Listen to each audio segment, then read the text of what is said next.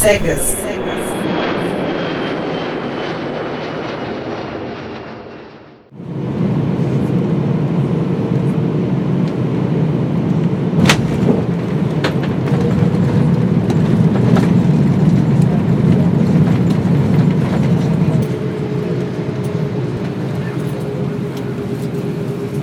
Senhoras e senhores, sejam bem-vindos a Santiago. São 11 horas e 55 minutos para vogal. Olá, senhores! Olá, senhora! Estamos começando esse podcast em muito alto estilo. Alto mesmo, na verdade. Literalmente, É, estamos diria que talvez a quantos metros de altura 300 metros de altura. é alto o suficiente? Bom, no momento estamos no Sky Costaneira. Essa música que vocês estão ouvindo de fundo é do penúltimo andar da torre, onde o elevador, que sobe a 7 metros por segundo, nos deixa. Tem uma amostra de vinhos aqui e uma música ambiente. A gente desce do elevador aqui e depois sobe até o último andar da torre, de onde é possível ter uma vista muito boa da cidade, incluindo as montanhas ao longe e outras coisas visíveis daqui. E nós fomos brindados com uma bela experiência, uma guia personalizada. Pois é, a gente subiu na torre e aí veio uma menina oferecendo um tour e eu pensei, que tipo de tour é possível haver numa torre? Não é? As pessoas vêm aqui, olham para cada lado e depois vão embora. Vocês não sabem o quanto eu estava enganado. Quer dizer, acho que vocês vão saber agora. E a Dayana vai nos guiar por Santiago. A gente vai aproveitar que ela vai explicar pra gente os quatro lados da cidade e vamos intercalar as explicações da Dayana com as nossas experiências. Todo o centro histórico de Santiago está localizado para o setor oeste. Setor oeste, Oceano Pacífico, bem fácil para que a gente consiga entender. Cerro Santa Lucia, Praça de Armas, o Palácio La Moneda, o Mercado Central, o próprio Cerro São Cristóvão são pontos turísticos que estão localizados no setor oeste, automaticamente o casco histórico hoje da cidade de Santiago. Vocês podem fazer tudo isso caminhando. Nós estamos na estação Tombalaba do metrô chileno, bem barulhenta. E o sistema de transporte aqui é muito interessante. Você compra um cartão, depois você põe crédito e aí pode usar uma, duas, três, cinco pessoas, sei lá, até acabar os créditos. Chegou o nosso trem. Chegando o bichão aqui. Vamos ver. As portas automáticas. Entramos.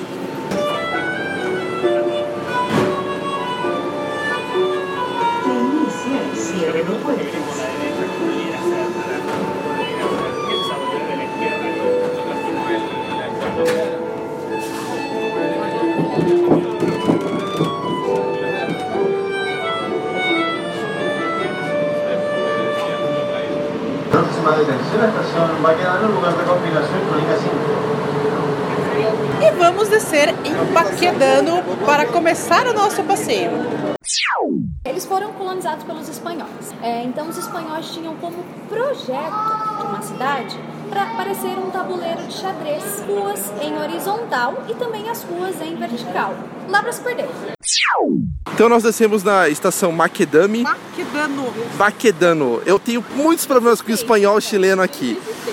E nós estamos numa ponte onde há vários cadeados, como aquela ponte em Paris, né? Antes de cair tudo lá. Em cima de um riozinho barrento, que é o rio Maputo, certo, Nancy? Não, Mapocho. Mapocho, Mapocho. Coitado do rio, não é puto e é um não, rio, gente. é um riozinho que vem das montanhas. Estreito.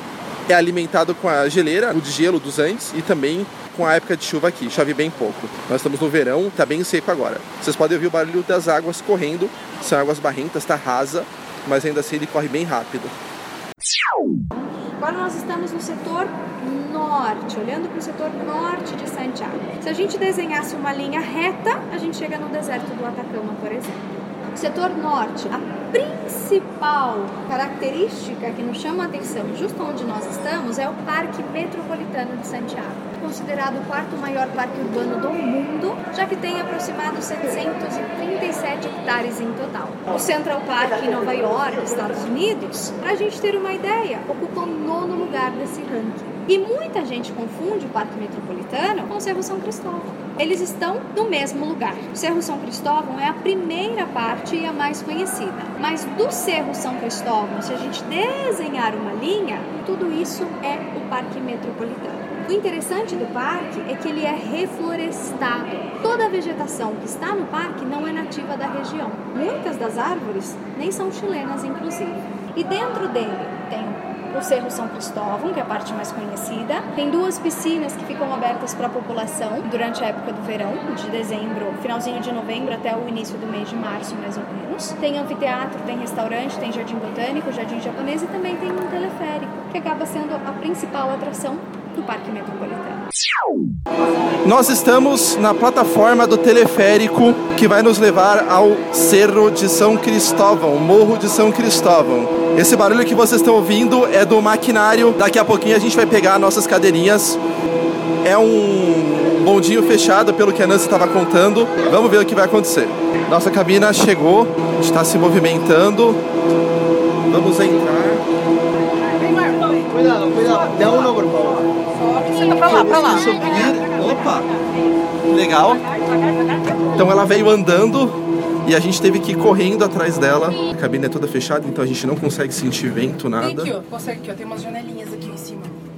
Ah, é verdade. Tem umas janelinhas bem pequenininhas. Bom, que ser muito quente. Sim. E ¿Te da miedo, mi amor?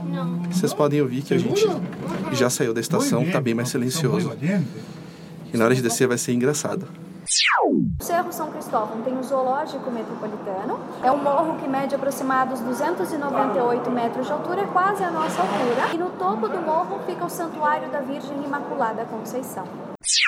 Então agora estamos no alto do morro. A gente fez uma parada numa estação intermediária, onde tem acesso para as piscinas que ficam no meio da montanha, e depois pegamos o teleférico de novo. Até aqui em cima tem uma estátua de uma virgem aqui, e daqui do topo da montanha, depois para descer, a gente vai pegar o funicular. E o interessante do Cerro São Cristóvão é a subida, que é de funicular. Funicular é uma espécie de trem, como um elevador aberto, que sobe um trilho pelo meio do morro mesmo. Bom, a gente está aqui na estação do funicular aguardando o trem chegar. Nós estamos perfilados em cinco pessoas, eu acho, em cada degrau de uma longa escada. Provavelmente porque quando chegar eles já vão alocar as pessoas de cada degrau em uma parte específica do trem para fazer o desembarque mais rápido. Chegou, extremamente silencioso. Agora a gente vai embarcar. A gente vai de pé? Baixa a cabeça. Entramos, nós vamos de pé. Cada escada tem um quadradinho. E aí eles fecham as portas. Embarque extremamente eficiente. Legal, porque é aberto. Exatamente, ao contrário do bondinho, né? O funicular é aberto. A gente começou a se movimentar já. Esse sininho foi um tchau, vamos embora. E a gente está saindo da estação. Daqui a pouco vocês vão ouvir a mudança de ambiente para um ambiente mais aberto. Pronto, estamos em ambiente aberto, descendo a montanha.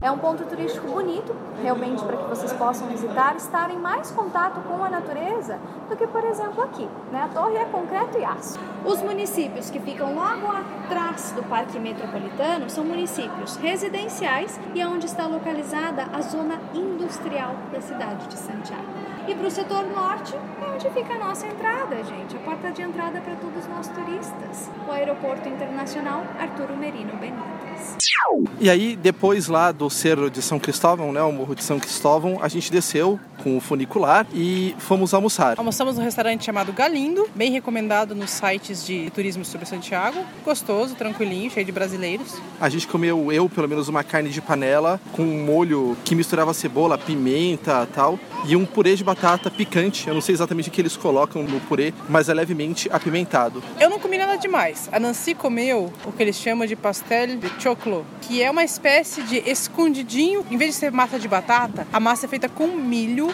e carne, cebola, carne moída, né? Frango e umas coisinhas assim. Uma coisa bem típica daqui. Tava bom? Tava bem interessante. Tem a pouquinha carne, muito mais milho do que carne, mas é interessante. Acho que faz parte da receita. Sim, sim. Pois é. Depois a gente pegou o metrô e fez um pouco do centro histórico do Chile. A gente andou quatro estações aqui de Santiago, né? Descemos no Palácio de La Moneda, o Palácio do Presidente. Andamos até a Praça de Armas, onde fica também a Catedral e o Museu Nacional. A Catedral Metropolitana realmente é um lugar lindo para que vocês possam visitar. A gente consegue passear por dentro da catedral, é bem ampla. E várias das paradas da catedral tem escrito em braille. Vocês leem braille? Sim. Sim? Pronto, gente. E a gente também desceu e chegamos aqui no Cerro Santa Luzia, que também é um parque que sobe um pouco em cima do morro, mas aí é bem mais baixo que o Morro São Cristóvão, A gente subiu a pé mesmo. até porque não tem outra opção. E agora estamos aqui para finalizar a tarde. Provavelmente vamos tomar algum café. Esse som de fundo que vocês estão ouvindo é daqui. A gente está sentado aqui no topo. Tem é um parque, né? Gente para tudo quanto é lado, sentado, descansando, andando. Agora são seis e meia da tarde e parece as duas e meia da tarde de um dia nublado no Brasil, eu diria assim. Tá muito claro. Sol aqui normalmente está se pondo nesta época do ano por volta das nove da noite. Então a gente ainda tem bastante tempo de claridade. Uma das sobremesas. Eu não posso dizer nem que é sobremesa. Não uma sobremesa, mas também não é uma bebida. Eu não sei explicar. Chama mote com huesillos. Já ouviram falar nisso? Não? Muito complicado, né? É. essa palavra. Não, a hora que você vê a barraquinha, você vai lembrar disso. Mote com huesillo é. O mote é uma espécie de trigo cozido. O mote tem uma textura. Quando a gente morde o milho da canjica, tem essa textura muito parecida. Praticamente não tem sabor a nada. O que vai dar sabor Tipo tapioca, assim. É, tipo, é tipo o milho da canjica. É. tipo tofu, mal menos assim. Você faz um suco de pêssego, parece como um chá de pêssego. Um pouco mais doce, porque ele é adoçado com chancaca. Chancaca é um melado da cana. Então imaginem, esse chá suco de pêssego adoçado com chancaca, então é bem doce. E aí tem o essilho. O essilho é um pêssego desidratado que voltou a ser hidratado nesse suco de pêssego. O essilho ele não é muito bonito não, viu gente? Imagina uma coisa arrugadinha boiando no... Não, não é legal, tá? Eu sempre peço sem o, o essilho e também na hora de comer não me agrada a textura. Então o que, que eu peço? Eu peço o mote e o suco. Mas isso é típico. Se quiserem, vale a pena vocês experimentarem.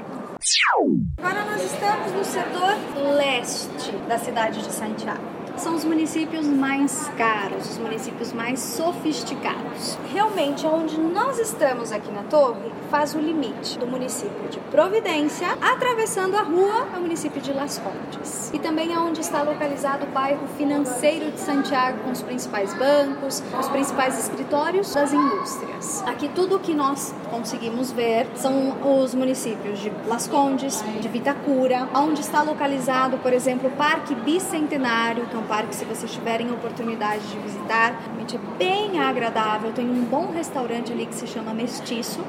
Nesse setor está a segunda torre mais alta do Chile, que se chama Torre Portal Titânio, com 197 metros de altura em total. E o bairro financeiro aqui na capital, caso vocês estejam andando pela cidade, com certeza vão ouvir falar em Sanhattan. Fácil entender. Santiago e Manhattan. Porque a arquitetura que influenciou a construção do bairro financeiro é a arquitetura norte-americana. Tudo aquilo que a gente poderia encontrar, por exemplo, em Manhattan, nos Estados Unidos. Justo daqui da onde nós estamos, ao extremo leste, a uns 40 quilômetros, é onde ficam os principais centros de esqui da capital. La Parva, Farellones, El Colorado e o centro de esqui mais famoso de todos, o Vale Nevado. O inverno aqui, a temperatura chega a quanto? Na capital, durante a madrugada, chega a menos 2, onde nós estamos. Menos 2, pode chegar até menos 4 durante a madrugada.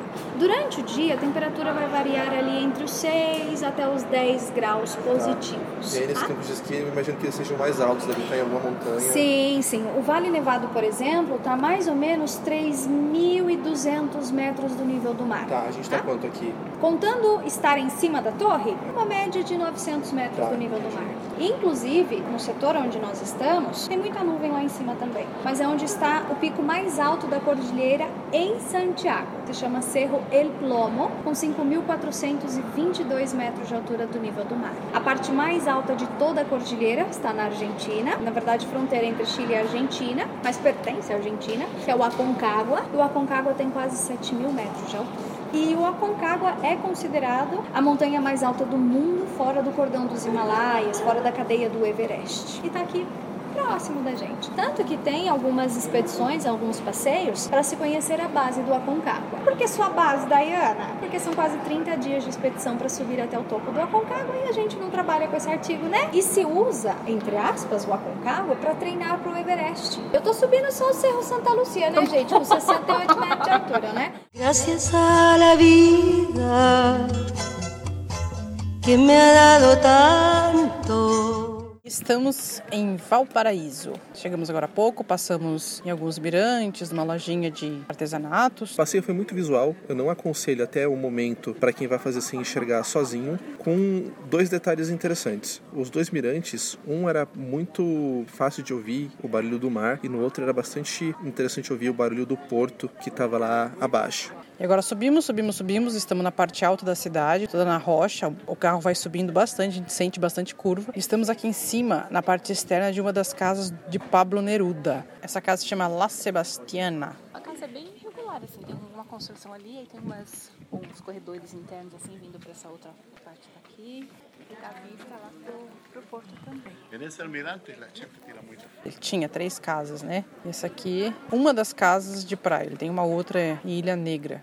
A Tá. gente viu a outra Lá em Santiago. e a gente acha que para um poeta, Dom Pablo até que mandou bem construindo coisas, porque são todas construções assim, você tem pátios internos e tudo e tal. O nosso guia não nos deixou entrar na casa em si, porque nós temos, segundo ele, pouco tempo para conhecer este lugar.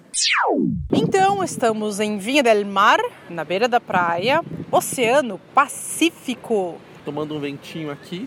Apesar de estar bastante quente lá em Santiago, a brisa que bate aqui é bem fria, sinaliza a temperatura baixa da água, que dizem que é de 9 graus, então. Não se recomenda que você entre na água. Mas eu entraria. O que você A achou? água realmente é gelada. Meus pezinhos me dizem isso. A Nancy pisou pela primeira vez no Oceano Pacífico. Muito bem. A gente teve essa experiência no Oceano Pacífico lá em Vancouver Em há 2010. bastante tempo atrás. Só perto do outro polo do mundo, né? Gracias a la vida que me ha dado tanto. Uma das características de transporte aqui do Chile é que tudo é muito otimizado para quem vai em pé. Então os metrôs, eles têm bancos todos de lado, não aqueles de frente, de dois, só de lado, para caber mais gente em pé. E os ônibus aqui, a mesma coisa. Tem fileiras de bancos, como qualquer ônibus normal, só que só de um. A gente pegou a linha azul de Tobaloba, andou umas boas estações e agora pegamos o D17 que vai nos levar até a vinícola. Os ônibus aqui não tem catraca. Você só bate o cartão, valida e anda. Começamos a sair agora. Um micro-ônibus automático.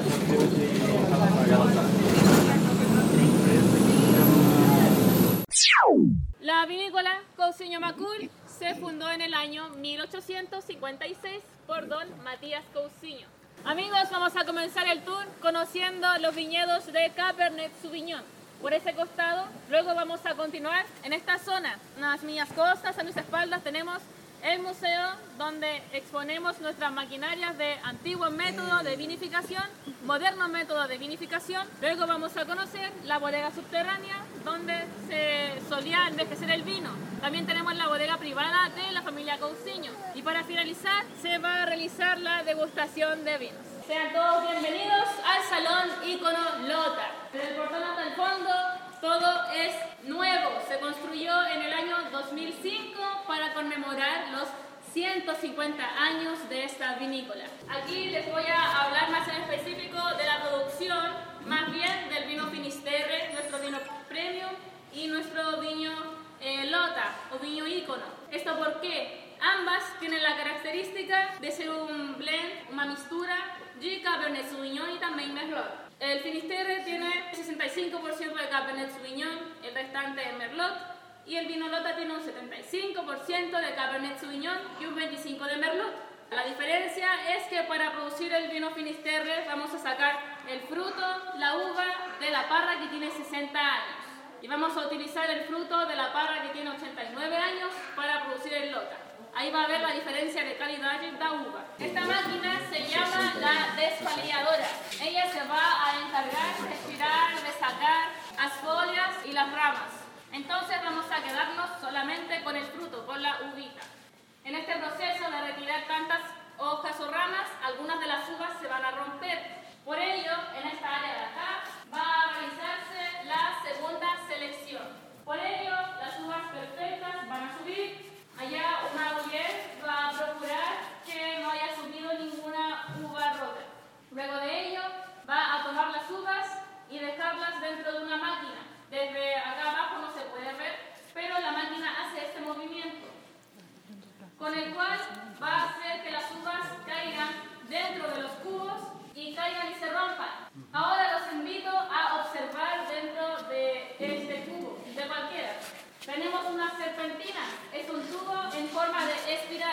Con esa serpentina nos ayudamos con la maceración y fermentación del vino.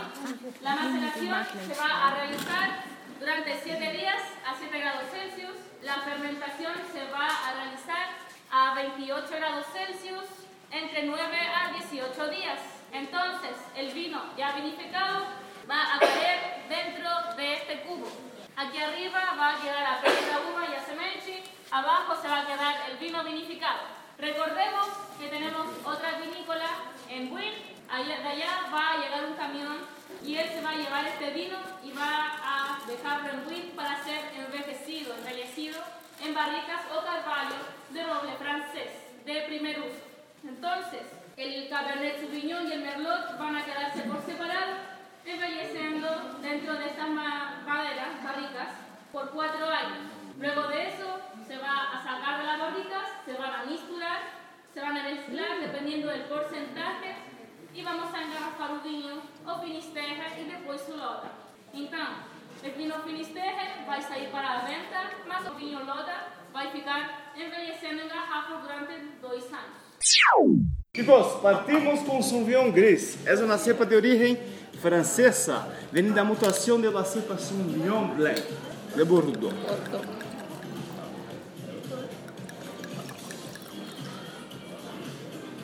Vamos avaliar os vinhos antes de tomar. Visual, gustativo e nasal. Cheiro eu já fiz. É, nasal. É um vinho jovem, há que ter brilho, transparência, líquido. Esse aqui é de Bordeaux? Não, a origem da uva. Vamos mover a copa. O aroma primário nos entregou lima, limão. já? Mira como vai rápido. É um vinho austero, ligeiro. Não vamos ter complexidade. vira rapidinho na taça, que é E um a nariz? ligeiro. Olha, pinha. Ele pesou? já? Ele virou e cheirou de novo. Ainda tá sentindo cheiro de Na coisa boca, mover em toda a boca. Saúde a vocês. Saúde. Acidez. Cuspiu mesmo, Marlon. Alta. Depois na, depois na boca e Muita cuspiu. saliva. É um vinho para verano, praia, piscina. Em verano, Mas ele você não serve chegou, 10 graus, Ele é, serviu pra 5 ele, graus. tá tomando, tomou e cuspiu. Acá com ostras, mariscos, ceviche, casquinha de siri, já? Acá uma de salada, uma picada com picles, com azeitona. Chico, vamos é, partir com é, segundo vinho, la cepa Chardonnay, la cepa reina de las brancas, a cepa mais cultivada do mundo, já? Vem de Borgonha, onde o mundo todo intenta copiar os vinhos de Borgonha. Este vino se eh, finaliza a fermentação em roble francês para ter muito mais volume na boca e caráter na nariz. já? É um Chardonnay Gran Reserva de Cousinho Macul.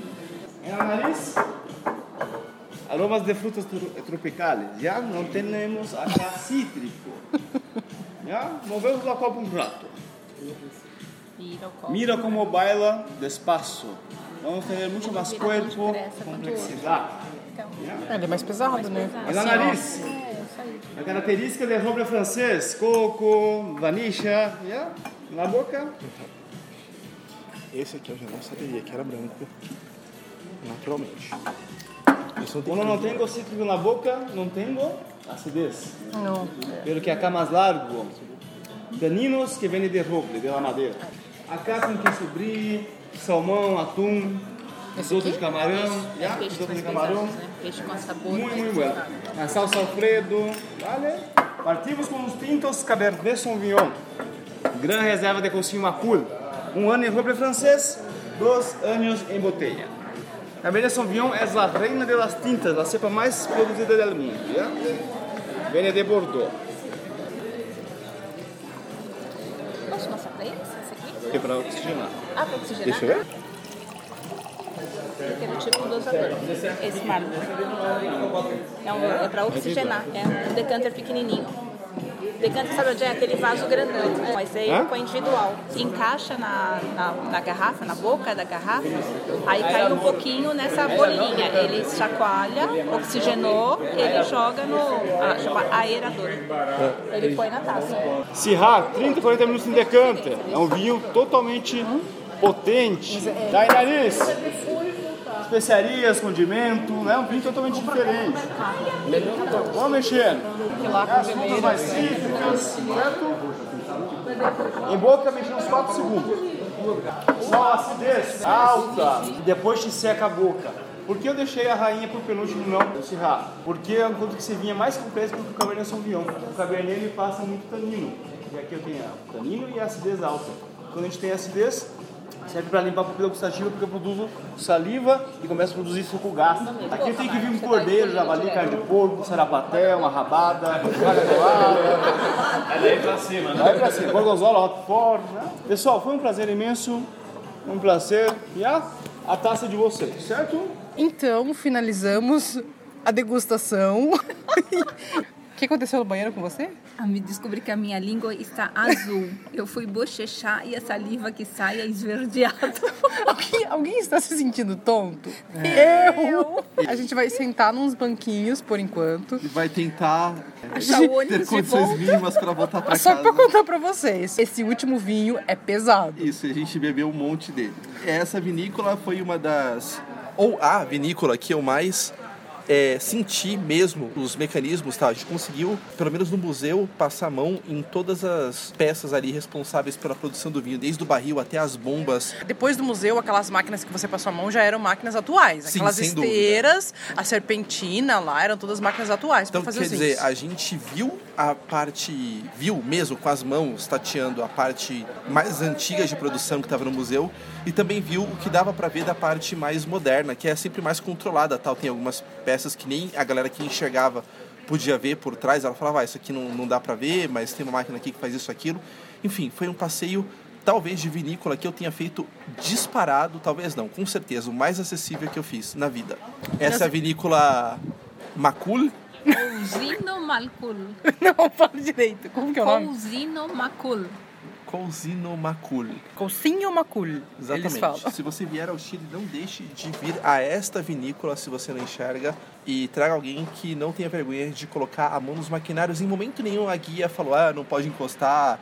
Bem pelo contrário, ela chamava pessoas para ajudarem ela a demonstrar como é que os equipamentos antigos funcionavam tal. Passeio muito acessível, a gente podia encostar em tudo, não teve paranoia nenhuma por parte de ninguém. Valeu muito a pena. Disparado o melhor passeio que eu fiz até agora no Chile. A degustação é de quatro vinhos, mais E alguns é- que a gente. é, assim, a gente vai aguardar um pouquinho aqui no banquinho para continuar nosso passeio por Santiago. Ou não, a gente pode dormir aqui, acordar amanhã. Vários banquinhos. A gente pode tentar fazer a, a inscrição para o passeio de amanhã, às 11. Boa.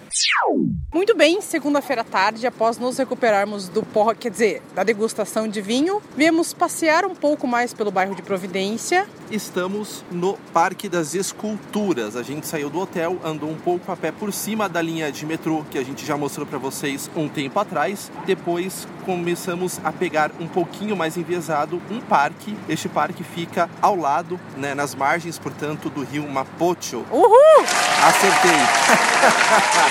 então corre o rio de um lado, uma avenida do outro e numa assim numa faixa existe este parque, muitas árvores, gramado e tal e várias esculturas, todas elas até o presente momento nós pudemos tocar sem nenhum problema. Esculturas bem alternativas, umas de madeira, outras de bronze, né, de metal, todas bem modernosas assim. Um lugar bem agradável, as pessoas vêm trazer seus cachorros. E este barulho que vocês ouvem aí de fundo é o rio Mapocho correndo e se der para ouvir um dega dega dega dega dega dega é um irrigador de árvores de gramado também que está aqui perto. E agora vamos conhecer um lugarzinho boêmio. Até mais. Sim, acá estamos. Sí, en el paseo Orregoluco. muy bueno, muchos restaurantes, mucha música, muchas personas. Vamos a experimentar ahora una bebida llamada terremoto, vino espumante con helado de piña. Vamos a ver cómo Nós salimos. nos salimos.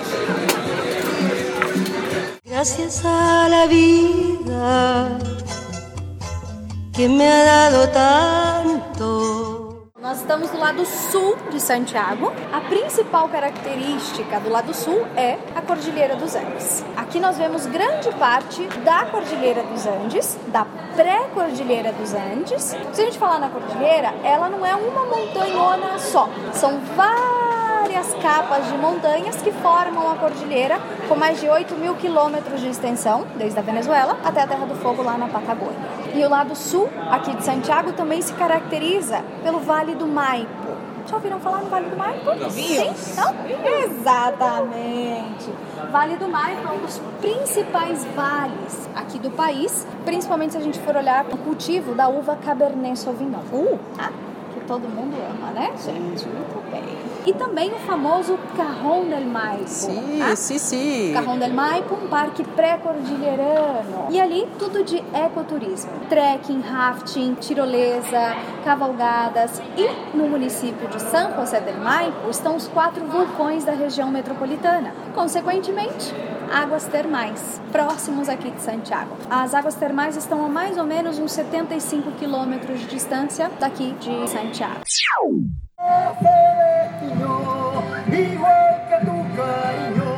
Estamos por enquanto na cidadezinha de São José del Maipo. Daqui a pouco subiremos mais as cordilheiras, a pré-cordilheira, como diz a Dayana, né?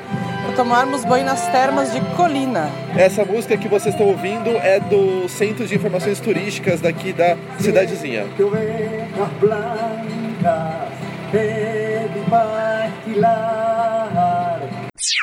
Quase beijando a gente, as rochas. Tem umas marcas que tão, parece que são arranhadas, porque isso daqui na verdade era glacial, tá? Esse aqui era tudo glaciado, então o gelo vai arranhando e ficaram as marcas também. Estamos agora aqui às margens do Embalse Yeso. É uma represa que abastece 70% de Santiago, então está no meio das montanhas. Eles fizeram uma enorme de uma estrutura arquitetônica para coletar água de degelo e abastecer a cidade.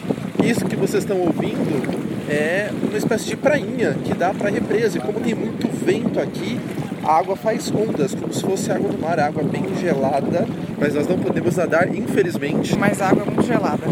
É, parece água de cachoeira. Muito agradável. E o vento aqui em cima é constante. É uma represa de longe assim muito azul, azul, azul, azul. Bom, pessoal, nós estamos nas termas de Colinas, no meio das montanhas. São algumas piscinas de águas quentes, inclusive algumas piscinas são de águas bem quentes. A gente consegue só sentar e água até os ombros, assim, quando você fica de pé, a água tá para baixo da cintura. O fundo da piscina muito sedimentado de rocha, a água extremamente salgada. Na verdade não é sal, é minério, né? Mas é um gosto bem parecido com o gosto salgado. É muito difícil você não boiar, né? O tempo todo eu tô sentado aqui, mas tentando fazer força para eu encostar o bumbum no chão É, eu, pra eu, eu eu, com água. eu acho que é outra explicação isso, mas eu vou deixar pra lá. O pessoal fala que se lambuzar nessa lama é bom, mas não tem muita lama no fundo não. É um- uma areinha meio com pedra, assim, e, já vem pedra por baixo. Não dá pra se enterrar na lama aqui não. Essa é a terceira piscina, a mais fria. Acima delas tem outras duas que, meu, na boa, não dá pra entrar. Muito quentes. Tudo isso graciosamente provido pelos vulcões que estão aqui por perto. Sim, pelo vulcão São José que aquece a água.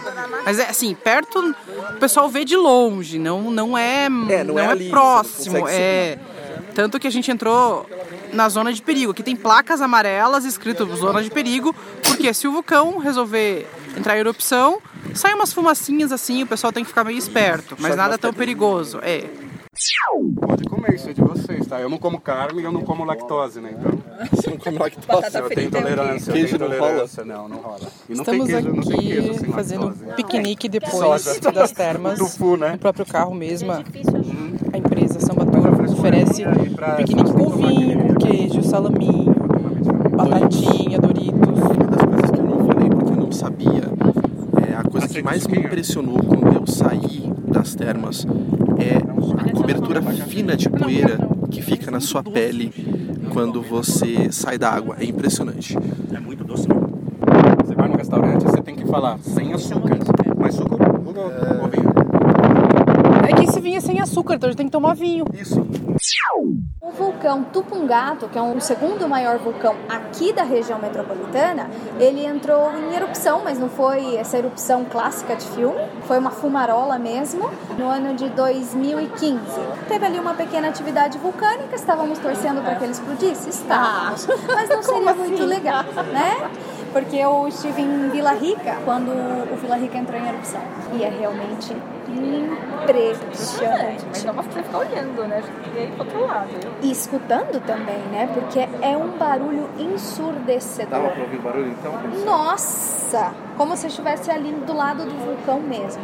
A cidade teve que ser evacuada, principalmente por causa dos gases, né, que é bem tóxico. A enxofre a gente sabe que é bem tóxico, mas era um espetáculo assim, eu não queria ir embora. Vocês tomam vinho, gente? Sim. Sim? Tô tendo uma degustação de vinho. Opa! Dois brutos e um, e um mais suave. Chile, Chile mío, como te querré, que si por vos me pidiera la vida te la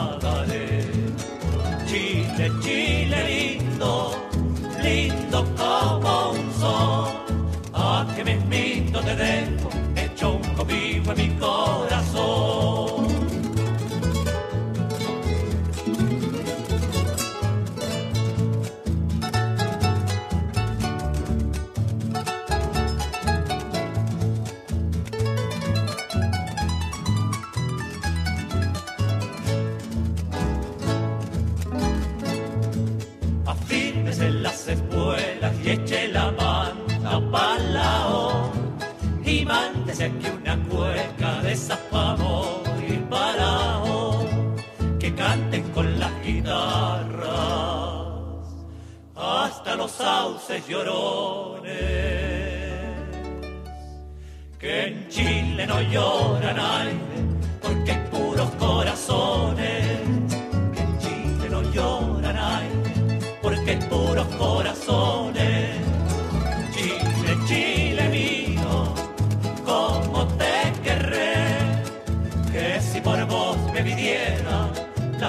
la vida